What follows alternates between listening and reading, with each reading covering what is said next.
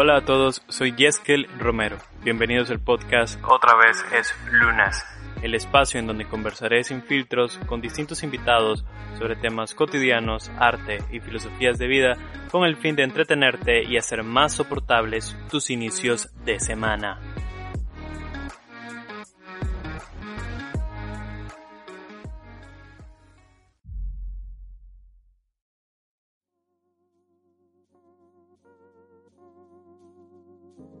Es lunes, es lunes, es lunes. El día de hoy eh, estamos produciendo el episodio número 14 de este podcast humilde y bueno, este episodio es bastante especial para mí y la invitada es muy especial también. Siempre digo lo mismo de los invitados porque no puedo ser más honesto.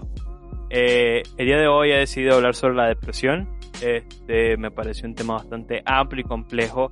De hecho, no creo que en un podcast podamos llegar a a sacar todo lo que pensamos sobre, sobre la depresión, mi invitada y yo. Pero, pero bueno, es un tema que a mí me ha interesado. Este, para este episodio me acompaña alguien increíble. Eh, Cecilia Sáenz, ¿cómo estás? Hola, eh, estoy bien. ¿Y vos qué tal? Yo bastante bien. Ya habíamos conversado un poquito antes y me dijiste que este día fue bastante bueno para vos y para mí también.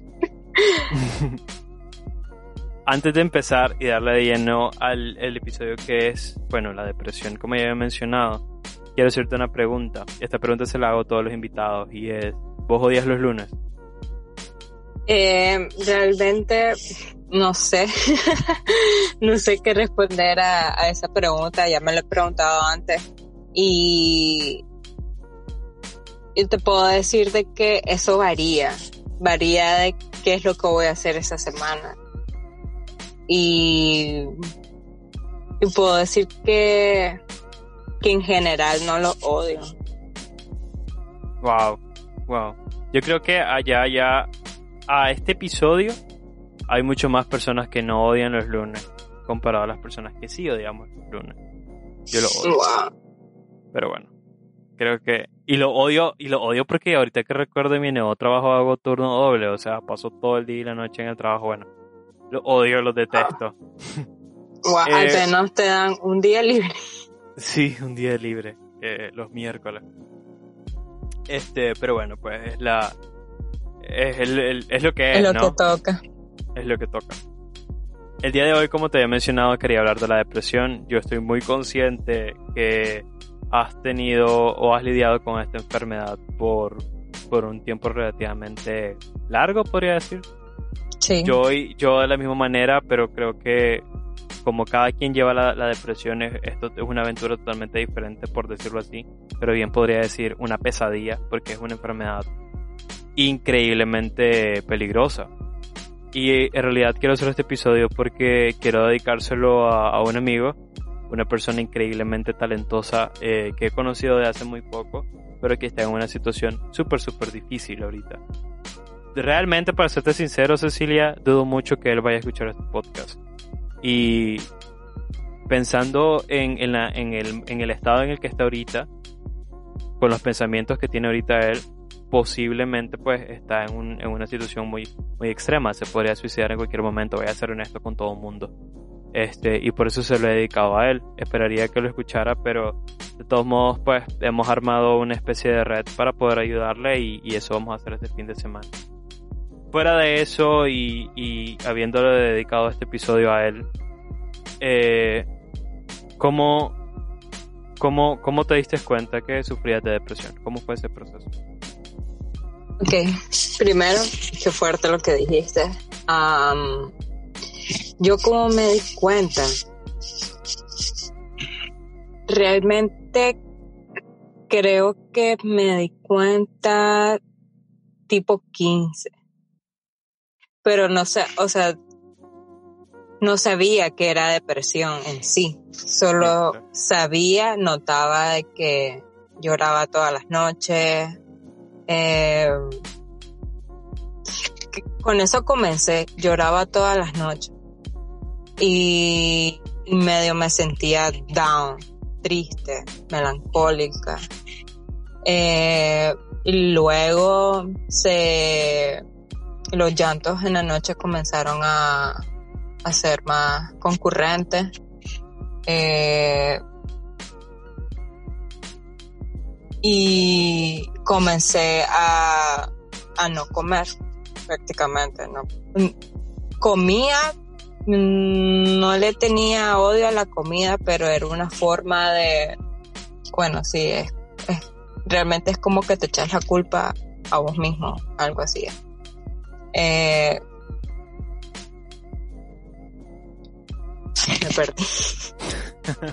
no hay problema. Ah, ¿Hace no cuánto? comía, pero era, es una forma, no comer cuando estás depresivo es como una forma de decirte que no quieres seguir viviendo. Entonces es como, ahorita que me contas lo de tu amigo, eh, me acordé de eso, de que, o sea, de que yo también tengo pensamientos suicidas, pero nunca lo he intentado realmente. O sea, sí he tenido mis crisis, momentos donde quiero hacerlo, pero no pasa más allá. Eh, y a mí me cuenta de que de que pues no comer es una forma de, de no Creo sé que si una- me- Creo que es no una si forma de comunicarnos. Al final Ajá, creo- de es una- comunicarlo de que estás mal. Sí, correcto. Pero no en el sentido de que, hey, o sea, porque creo que inconsciente y conscientemente, cuando estamos deprimidos, tenemos esta serie de, de, podemos decir alertas, pero yo quiero decir también formas de comunicación. Por ejemplo, no comer estos síntomas que nosotros exteriorizamos, ¿no? Y la gente Ajá. lo nota, o sea, la gente que está alrededor tuyo dice, bueno, ¿por qué no estás comiendo? ¿Qué es lo que te pasa? Etcétera. Yo podría decir que otro síntoma podría ser, aparte de perder la energía, porque es que físicamente las perder. Yo quiero aclarar que la depresión como enfermedad es psicológica, pero hay como efectos físicos, ¿no? Como consecuencias físicas o síntomas. Y esto podría ser que perdés las fuerzas para, para no solo la fuerza psicológica, sino física, las ganas de hacer cualquier cosa, ¿no? Te sentís down, te sentís mal, no comes, te descuidas físicamente también. Y, y, y eso podrían ser los síntomas que creo que al final es parte del lenguaje de, de estar depresivo. Yo estuve leyendo hace muy poco de que por lo general las personas podamos tener momentos de depresión, o sea, como tener un mal día. Me despidieron, mi novia o novio cortó conmigo, se murió mi perro, etcétera. No, son momentos muy difíciles, se murió un familiar, etcétera. Y pasamos por un proceso depresivo, ¿no? Un mal día, incluso una lluvia, te puede hacer sentir mal. Pero Sí. estar deprimido es, es, es otra cuestión diferente, ¿no? Son dos cosas completamente diferentes. Estar deprimido implica que la enfermedad mental eh, está con vos, la, la tenés y los efectos son mucho más nocivos, los síntomas son mucho más nocivos. Y es eso lo Fíjate que... que, sí, eh, fíjate que eh, es que hay como dos tipos, o sea, no dos tipos, sino que es cierto que todas las personas vamos a pasar momentos depresivos y eso son, es un momento depresivo. Y está otro paciente que igual tiene depresión, pero es como de por vida, o sea, es como ya algo Crónico. genético. Ajá, exacto. Pero siempre, o sea, siempre se sigue llamando depresión. O sea, es, es lo mismo, solo que Claro. uno es como crónico y el otro uh, correcto, como podríamos decir. Correcto. Podríamos decir crónico, pero es que requiere, o sea, crónico porque requiere de atención inmediata. ¿Por qué? Porque es mucho más peligroso. El, tema de eso que estabas hablando, ¿no? Los pensamientos suicidas. Yo tuve y tengo pensamientos suicidas de vez en cuando. Nunca lo he intentado. Pero soy consciente de que los tengo, ¿no? Porque me cuesta mucho hallarle sentido a las cosas, sentido a la vida, ¿no? Pero pero ese es el problema, ¿no? De cuando vos pasas de, de- deprimido también por mucho tiempo. Y esto es interesante, este dato me parece interesante y tal vez hay que, constatarlo o hay que reafirmarlo, no sé cuál sería la palabra ahorita, pero digamos las personas que sufren depresión no lo, no lo exteriorizan, es decir, no lo comentan, no aceptan que tienen depresión y se lo comentan a alguien más o al terapeuta o lo que sea, sino hasta después de 10 años de haber estado con ese, con, con la enfermedad. Y no es como, siento yo, no sé si te pasa igual, siento yo que no es como hoy estoy así y el próximo domingo estoy totalmente mal. Creo que lo que pasa es que es como paulatino. Siento que es como una especie de, de, carga emocional que mantenés por mucho, mucho tiempo. Y luego lo que hay es un breakdown, o sea, algo pasa, te quebras, porque no puedes aguantar tanto. Y luego vas como hacia abajo, ¿no? Pero, pero muy, muy rápido vas hacia abajo, al punto luego de considerar ¿Te, pasa, ¿Te ha pasado igual? No, en mi caso, en mi caso sí interfiere las cosas que llevo acumuladas que hacen que explote, pero también me pasa que de repente, o sea, de repente paso una semana. Y ya después de una semana, semana y media, ya, ya voy mejorando. ¿Y cómo mejoras? Eh, no sé, fíjate. no sé, sí hay un punto en el que me doy cuenta y es como que ya, ya, hasta aquí. Y solo me dura un día y vuelvo a caer. Y entonces ahí es donde ya me doy cuenta como que sí, bueno, esto ya es serio. Y nada, suave. Creo que voy, trato de no obligarme a hacer cosas que no quiero realmente. Sí, eso es Ok, sí, me parece que sí. Eh, la analogía perfecta sería que es una montaña rusa, literal. Es una montaña rusa. Y que creo que escribí al respecto, ¿no? De que lo sentía como una montaña rusa en algún momento. La depresión me parece, bueno, obviamente como habíamos mencionado, eh, es una enfermedad psicológica, tiene síntomas físicos también, no solo psicológicos. Y es una cuestión fisionómica también, porque tiene que ver mucho con la actividad cerebral que vos tenés. Creo que hay estudios de por medio en donde se puede medir que cuando una persona está depresiva o deprimida, lo que ocurre es que los niveles de serotonina y estas hormonas que provocan felicidad y bienestar son muy bajos. Y luego viene la medicación. Eh, ¿Has estado en esa situación de tener que medicarte para controlar la depresión? Sí, sí. Mira, eh, retomando un poco de cómo me identifiqué eh, y contándote solo lo de las medicinas que he pasado un, un, desastre. Eh, bueno, ya comencé creo que a la universidad y estando en la universidad no me sentía aún peor y seguía sin comer. Eh, entré a trabajar, no, entré a pasantías, después de las pasantías entré a trabajar y, y al fin podía, tenía como que ingreso propio. Y, y también me sentía mal, me seguía sintiendo mal, solo que no, no era, no es Sí, no era tan intenso como ahora, fíjate, y, y esto es importante. Eh, entonces, ya cuando comencé a tener trabajo y tenía ingresos, eh, me pude pagar un psicólogo. Y, no fue un psicólogo, fue un psiquiatra. Directo fue un psiquiatra y, no, es, no es recomendable, pues. Yo prefiero que primero vayas a un psicólogo y después vayas al psiquiatra eh, yo lo hice al revés. y la cuestión es de que me fui a un lugar caro, porque según yo, pues confiaba, bla, bla, bla, bla. Yo, a mí me dan vuelta, a mí me pasa mucho esto de que lo barato me sale caro. Entonces, bueno. Entonces fui solo ahí y la cuestión es de que la magia me había dicho que tenía bipolaridad. y bueno, pues yo como que bueno, pues eh, es la persona, no sé. La falacia del, del, experto. Ajá. Entonces, la cuestión de que me da medicamento el primer día. Primer día. Y yo, o sea, yo no tenía conocimiento acerca de cómo eso funcionaba, porque falta bastante educación sobre esto. Sí. Y, y entonces, entonces, bueno, llego, creo que tal vez a las dos semanas de nuevo y le digo, pues me siento igual, la verdad. Y me aumenta. Y, y con ella, porque supuestamente tenía bipolaridad, eh, consumía tres tipos de pastillas.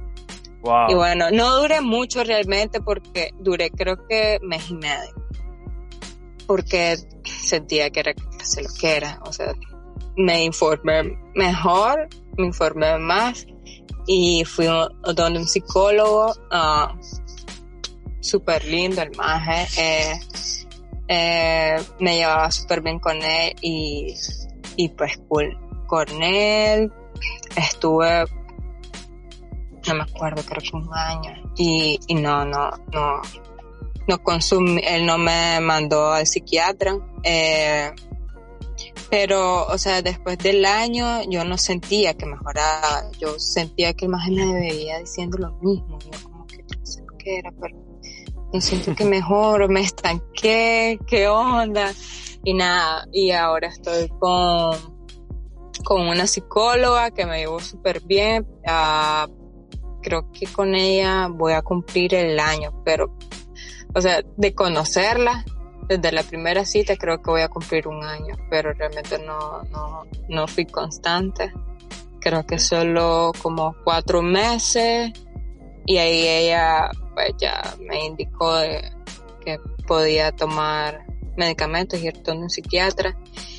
Y entonces, solo tres meses después de eso, tomé los medicamentos como que a ley y después de eso no fui constante con, con las citas ni con el medicamento hasta ahora. ¿Y hubo, un efecto negativo por no ser constante con la medicación? A ver, primero, te, quiero preguntar, cuando te medicaban la medicina que era para tu supuesta bipolaridad, que no era, ¿hubo un efecto negativo? ¿Hubo, ¿Pasó algo malo? Porque al final te estaban diagnosticando y medicando de algo que no tenía. Pues fíjate que no. Sí, pues es que era muy poco tiempo, la verdad, porque se supone que, que no hacen efecto como que al inmediato. Y ese es, una cagada, porque, o sea, a, lo que iba era que si vos dejas los medicamentos, eh, es posible que te vayan a recetar más de lo que ya consumía o si vos los dejas repentinamente te, te da una te da un síndrome de abstinencia horrible. Sí, eso había eh, leído. Sí, es espantoso, te mareas, te dan ganas de vomitar, es horrible. y se me olvidó lo que te iba a decir otra cosa. el efecto ah. negativo, o sea, cuando, cuando dejaste tu medicación, cuando no fuiste constante con la última psicóloga, eh, ¿qué efectos tuviste aparte de la abstinencia? Es decir, ¿recaíste aún más fuerte cuando dejaste los sí. medicamentos? Recaes aún más fuerte. Y, y ahorita que lo estoy tomando de nuevo, eh, mi psicólogo me dijo que es posible de que ahorita que lo estoy retomando que me sienta aún peor. Y yo clase que era ah, Creo que eso se pues. debe en lo particular a que es una enfermedad tan compleja que es que, a ver, mucho... Es que son químicos, los químicos del cerebro están todos desbalanceados.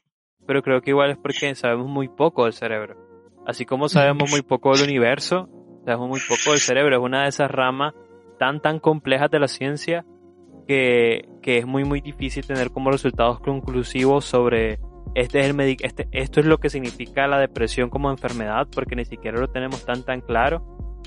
Y, y este es el medicamento químico que necesitamos, porque también imagino que cada persona podría reaccionar por lo complejo que es el cerebro, cada persona podría reaccionar en menor o en menor medida de formas diferentes, no al medicamento. O sea, no, no me refiero a que a que, a que van a haber cambios muy, muy notables. Pero ah, pueden haber siempre excepciones de, de que el medicamento te sirva o no te sirva, necesites más dosis, menos dosis, no lo sé, porque no tengo experiencia en eso. Pero imagino que... De hecho, sí, fíjate que sé que algunas personas el para descubrir su medicamento indicado pasan cosas feas o sea, bien cambiando el medicamento cada cierto mes y, tienen eh, efectos secundarios porque cuando los comienzas a tomar te da dolor de cabeza y, creo que mareo y andas con, con sueño los primeros, como que las primeras semanas. Y tenés que ver si te hace efecto y de ahí si digamos que lo más rápido que te puede hacer efecto es un mes a tres meses y si sentís que no sentís mejorías tenés que cambiar de medicamento y volver a pasar por eso. Creo que o no sé, al menos los medicamentos en Nicaragua, pues así son. Sí, sí, sí, sea como que le pasa a todo el mundo, pero sí ya he leído sobre otra experiencia y pues, es lo mismo. ¿Qué tan, qué tan caro en Nicaragua? No, no, no podemos hablar por otros países. ¿Qué tan caro en, qué tan caro en Nicaragua es eh, todo el proceso de, de, de terapia la psiquiatría y también la medicación, ¿qué tan caro es? Pues fíjate que no sé, siento que aquí muchas cosas están devaluadas, pero nosotros somos un país pobre y y hay de todo, la verdad. Hay de precio bajo a precio alto. La cuestión aquí es con quién te lleves bien. Pero normalmente, bueno, normalmente están como entre 20 a 30 un psicólogo. Yo no lo miro mal. O sea, comparado creo que no, creo que le estoy preguntando a la persona equivocada, porque digamos, si vos sos como yo, de que, de que no te importa pagar mucho con tal de recibir lo que te dicen que te van a dar, pues no lo miras caro. Pero para otras personas como que, que, pero ¿por qué pagaste tanto por eso? Y ahí... Ajá, me está dando un servicio, es una psicóloga, no sé, es que siento que aquí valoramos bastante el trabajo de las personas. Sí, eso sí, eso es muy, muy cierto. Y siento que eso ayuda a nuestra pobreza en cierta forma. Pero bueno, eso es otra cosa. Eso, eso es para otro episodio, tal vez. Si quieres, igual me acompaña. este, digamos, quiero hablar un poco sobre los pensamientos suicidas, ¿no? Eh, ¿Cuál ha sido, digamos, o la peor crisis depresiva que has tenido en todos estos años? Fíjate que mis peores crisis son cuando lloro y lloro y, y como que grito en silencio. No sé si te pasa y haces gestos como que... Y sí, no sé si me agarra bien crazy, pero, pero sí, eso donde en mi mente solo está de que ya no, ya hasta aquí, ya no más. Pero después, eso, fíjate que en cierta parte es como, a veces lo siento como que me estoy desahogando, o sea, ya cuando saco todo ese llanto y, toda esa ira, uh, ya es como me relajo y me quedo dormida. Y a mí lo que me pasa es que hay semanas en las que estoy mal, pero lo que no sé si es bueno, yo, yo creo que no es bueno. Lo que he hecho es como trato de no sé si lo logro disimular por completo, pero como yo tengo la escritura como medio de, entonces al final yo cuando escribo no saco las cosas tal cual, sino que busco como una narrativa y por ahí doy y, tal. Pero bueno, ese es otro tema. Creo que eso es lo que me ayudó bastante, pero sí sé que en esta semana en las que estoy mal, lo que suele suceder es que vienen estos pensamientos de pronto de quisiera desaparecer. Y luego tengo eh, dependencia de que tan tan mal me sienta, tengo pensamientos de y, y, si desaparezco, es decir, ¿qué pasa si hago esto y tal, no? Y, lo que he tratado de hacer es como ignorar, es un poco como antinatural y no, no sé si estoy siendo bastante ilógico, pero es antinatural porque es como que tuviera dos voces. ¿Qué pasa si te, te desapareces, te suicidas, etcétera? ¿Qué pasa si lo hacemos? Y hay otra cuestión como que, no, no, no, no. Entonces siento que es como el ego y el, y el super yo, ¿no? Es, como, es como una pelea con vos mismo. Sí, y, y te, sentís loco, te sentís un poco desubicado. Y no es una conversación, no es como, hey, mamá, papá, fíjate que estoy hablando conmigo mismo y mi mente me quiero matar. no es el tipo de conversación incluso a los que nuestros padres, ya sea por la, la generación el contexto, estén acostumbrados. Igual es muy muy difícil hablarlo con un, con un par. De hecho, para mí fue muy difícil hablarlo con mi abuela y lo hice porque me sentía muy mal y quería mejorar. Este, y, y ella pues sorprendentemente lo pudo entender. Mi madre no. Mi abuela sí. Pero hacerlo por ejemplo con mi novia sabiendo que ella estaba como también en medio de todo fue muy muy difícil y sentí una culpa también. Porque decir, ¿a quién estoy arrastrando a este hoyo negro? Porque por mucho que te quieran decir, y bueno, mejoremos, hagamos terapia o, o, mira que hay un sentido en la vida, bueno, lo encontrás porque es que a mí lo que me pasa, eso quería llegar, yo me pongo totalmente, me siento muy, muy vacío, ¿no? Es como muy excluido y me pierdo, o sea, y quedo absorto y, y me siento muy vacío y, y, no le encuentro sentido a nada, pero nada. Y es terrible, porque entonces una cosita y, y te vas, supongo. Sí, suele pasar ese sentimiento de vacío, la, como nulo, eh, bien extraño. Sí. Feo. Es como, no es como, no es ni estar triste. No es estar triste, es, es, nulo, eh, no sé, es extremadamente raro. Sí, sentido, sí. Sí, fíjate que yo últimamente eh, he sentido de que, ajá, que no le tengo como ese sabor a las cosas, como cosas que que, que me gustaba hacer antes, es como que no las disfruto. Sí, es, súper feo. Y no te das cuenta, eso es lo peor. O sea, lo peor de todo esto es que no te das cuenta, pero realmente no nos damos cuenta porque no tenemos, no tenemos la información. Claro. Eso es, eso es algo muy importante lo que dijiste. No hay mucha educación acerca de estas enfermedades porque creo que pasan dos cosas. Hay una narrativa en las redes que que provoca que esta enfermedad sea como romantizada. Es decir, yo siempre estoy sad, yo soy una persona sad y, y digamos, y puede ser que sí, pues. Y puede ser que estés utilizando las redes para llamarla, o sea, para decir, dar la alerta, me siento muy triste. Cuando ves eso, lo, lo que puedes hacer vos es como apoyar a esa persona y cuando digo apoyar, no vayas a decirle, ¿sabes qué? Lo que pasa es que estás, no estás deprimido, estás distraído no estás deprimido, simplemente no has encontrado eso que necesitas. Vos puedas salir de esto, solamente tenés que cambiar tus hábitos, tenés que tener pensamientos más positivos o buscar de Dios. No funciona así y le voy a decir por qué. Porque como mencionamos al inicio, esto es un proceso fisionómico. Quiere decir que hay un elemento psicológico y hay estos elementos dentro de tu cerebro, estas hormonas, que no podés controlar. No lo controlas, no le puedes decir al cerebro, por favor, fabricame más serotonina para estar feliz. Entonces, son cosas que no controlas, que no ves venir, que no sentís hasta que ya estás en esa condición de, depresión. Y es por eso que yo con el simple pensamiento positivo de decir, hey, ¿sabes qué? No quiero estar deprimido, no puedes hacer que tu cerebro cambie. Entonces, en lugar de que desperdicien tiempo diciéndole a una persona, lo que pasa es que tienes que ser más positivo, lo mejor que puedes hacer es tratar de ayudar a esa persona a buscar terapia, ¿no? O, o el consejo de una persona que sea experta. Sí, de hecho, sí. La cagada de que no muchos te van a hacer caso porque eh, ir al psicólogo lo tienen como muy.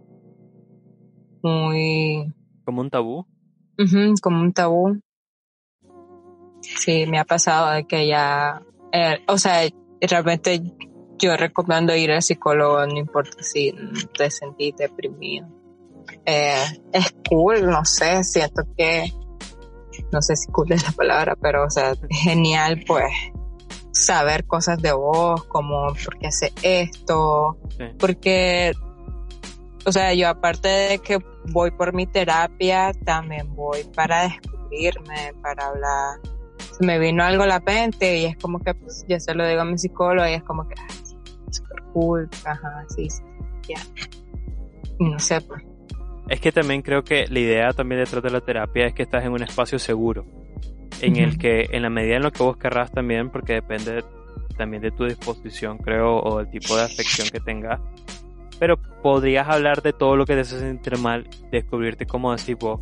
Y como es un espacio seguro, estás en la confidencialidad de tu, de tu psicóloga o psicólogo, él te va a tratar de guiar, etcétera, pues a mí también me parece, no lo he hecho para serte sincero, pero me parece un espacio genial como tipo para poder abrirte, conocerte, entender de dónde viene la tristeza, de dónde viene la furia incluso, de dónde vienen ciertas cosas que, que la verdad venís arrastrando, pero porque así las aprendiste, de tu entorno, de tu familia, etcétera. Sí, y es genial desglosar todo eso. Y es como que, wow. Sí, la verdad es que yo se lo recomiendo a todo el mundo. Es como ir a chequearte al hospital, así debería ser. Al menos una vez al mes. Yo he aprendido de que, bueno, es una es algo nuevo que he aprendido a más yo que sufro de depresión eh, de que mi psicólogo siempre tiene que ir dentro de mi presupuesto. Eso no, no lo puedo evadir ya. Estoy tratando de ser constante ahora. a mí me parece, me parece genial, porque en realidad yo dudo mucho que hayan muchos nicaragüenses que tengan esa, digamos, esa predisposición a incluir algo así dentro del presupuesto, porque creo que ni siquiera lo hacemos con la salud general ahora menos con la psicológica, entonces me parece como un consejo bastante bueno.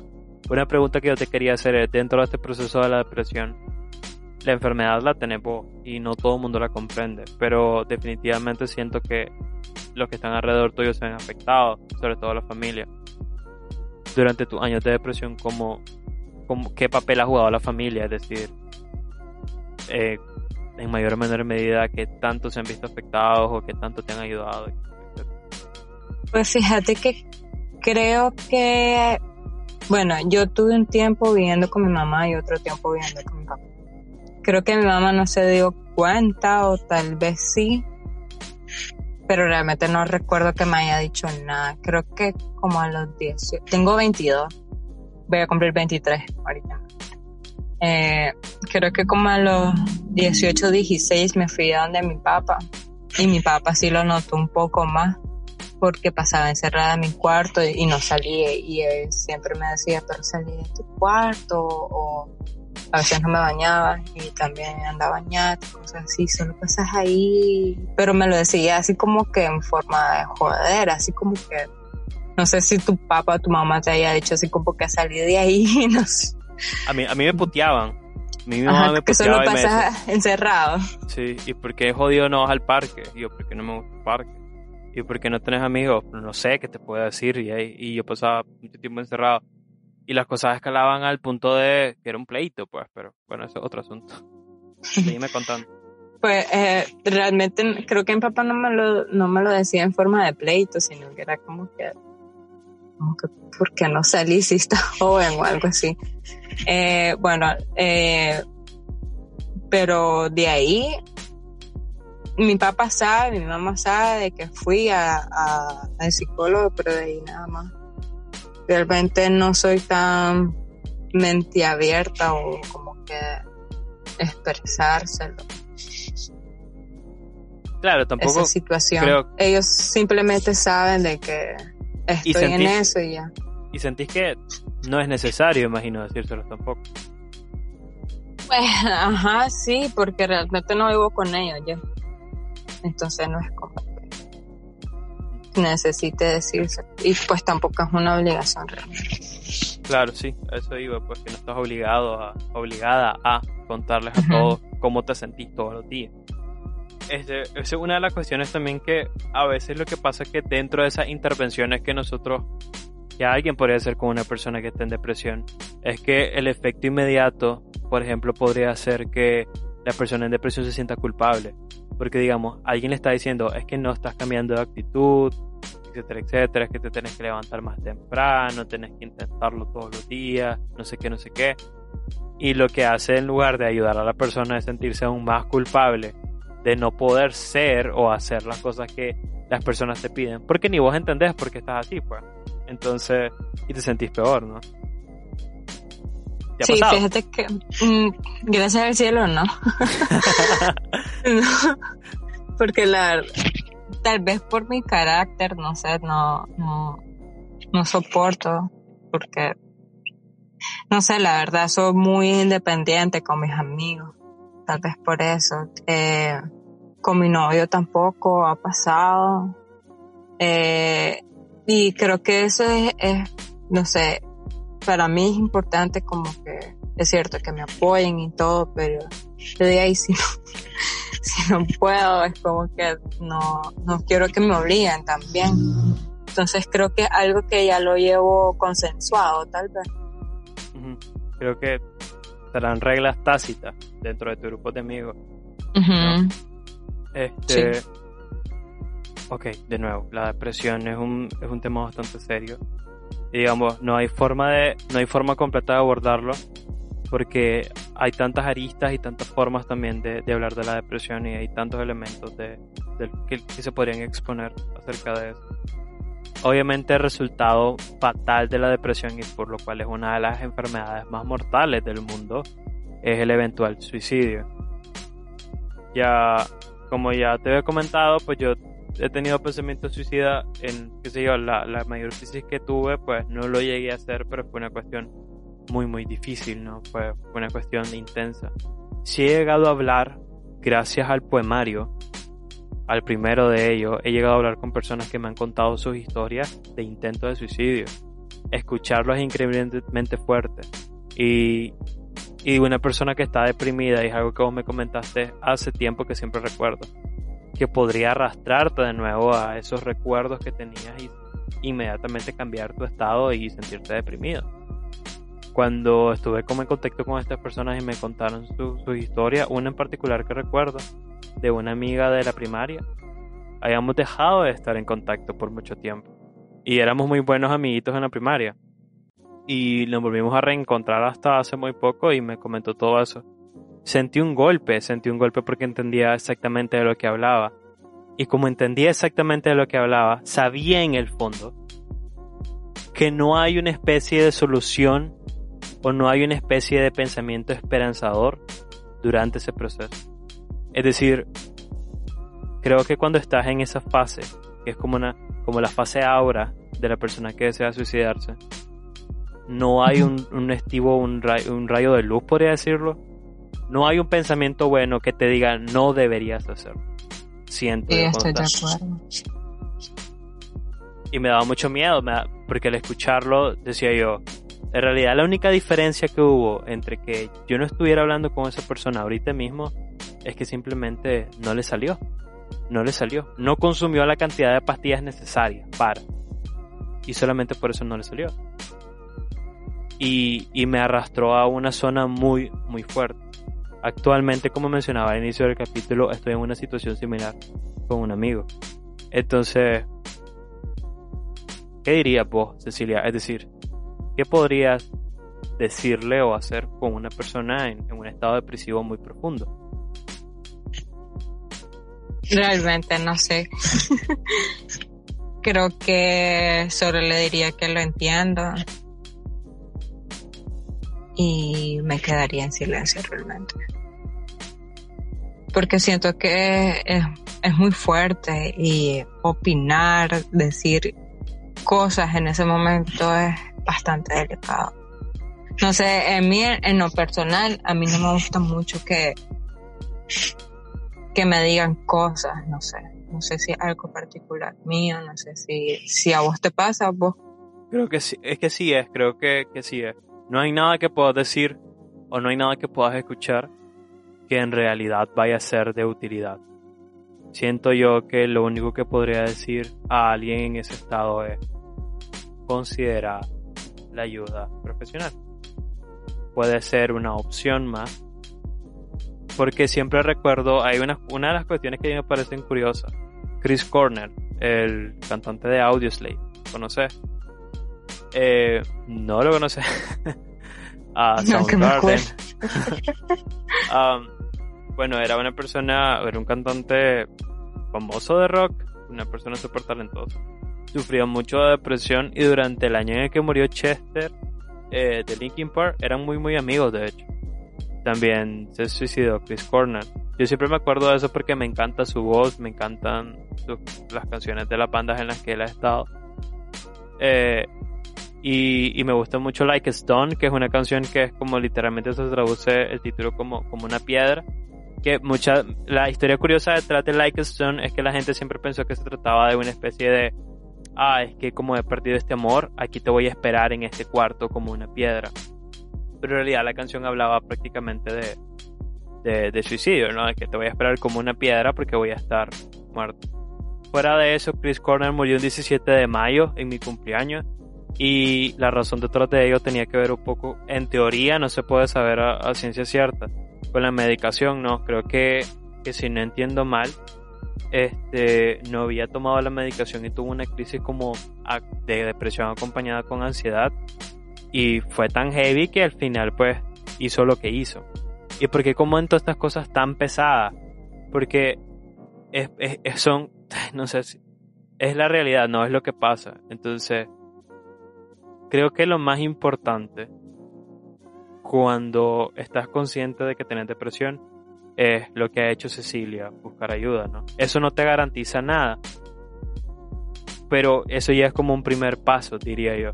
Y lo otro es que si vos conoces a una persona con depresión, le deje el acompañamiento sin hostigarlo, sin decirle qué hacer.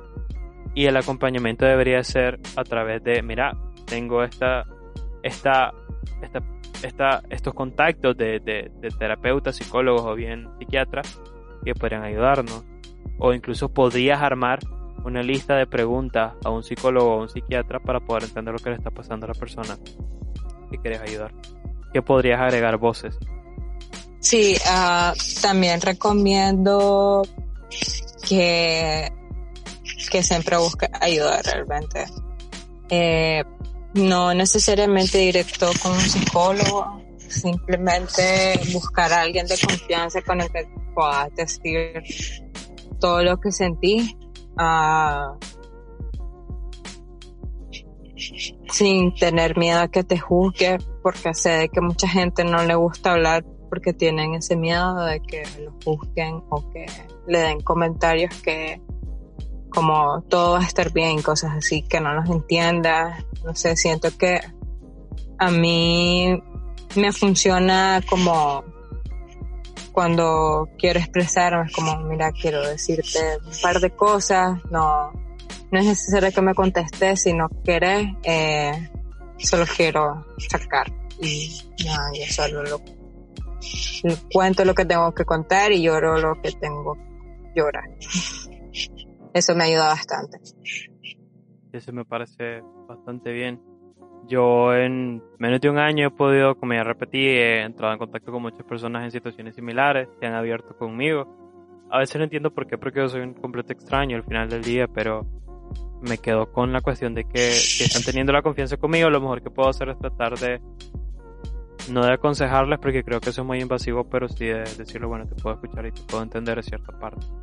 Así que... Dar a, entender que estás ahí para, para ellos es súper bueno también. Sí, yo también considero que es súper bueno. En realidad, creo que podríamos haber llegado ya al final del podcast. Este ha sido tal vez uno de los podcasts más cortos, pero yo quiero hacer notar que no somos expertos, no estudiamos psicología, no somos psiquiatras, no he estudiado ni leído ensayos ni, ni, ni nada por el estilo sobre esto. He tratado de investigar lo más que he podido pero principalmente para dar una aproximación un poco más realista. Al final, la gente del día a día, como nosotros, no estamos muy sabidos de estas enfermedades. Cecilia ya explicó que al inicio no sabía y, digamos, bipolaridad le recetaron. Entonces, es algo completamente terrible, pero yo espero que nuestras experiencias puedan ayudarles a ustedes a, a ayudar a alguien o si están en esta situación a encontrar, pues, este, la ayuda que sea necesaria. Antes de, irme, antes de irnos, Cecilia, yo te quiero hacer una pregunta. ¿Vos tenés un sueño? No sé, fíjate. Un sueño. Fíjate que creo que mi sueño por el momento es tener una casa propia. Wow, está cool. Sí, supongo que sí. Yo no sé, yo digo que tengo varios sueños y uno de los de esos sueños es y mi novia me lo comenta bastante. Yo creo que vos serías feliz en tu propia casa, en tu propio espacio, en tu propio bioma, en tu propio estudio. Como que, sí. Y vos también, como yo creo que te gusta como la decoración y los espacios como que expresen lo que sos, ¿no? Sí, de hecho, creo que es más eso de que como tener tu espacio, bueno, yo ahorita vivo sola y tengo mi espacio, pero no sé, quiero algo propio. Sí. Y, y no sé, pues tener mi espacio, ¿no? No sé si es una cuestión que tiene que ver con la gente que tiene depresión, porque tal vez sí antes de irnos, de verdad, de verdad, antes de irnos, agregar que el ambiente influye mucho también en tu estado de ánimo. El ambiente laboral, el ambiente de la familia, el lugar en el que estás, todos esos pequeños biomas influyen muchísimo. Entonces creo que el sueño de cada, cada persona que tiene depresión es tener un espacio que le dé el mínimo de tranquilidad para, para poder mejorar su estado de ánimo. Así que consideren eso también. Yo creo que hemos llegado al final, Cecilia. En teoría, este es un espacio para que vos compartas tus redes, en caso de que lo quieras hacer, eh, las redes que vos querás, y si tuvieras algún proyecto o lo que sea, pues igual lo podrías compartir. Chale.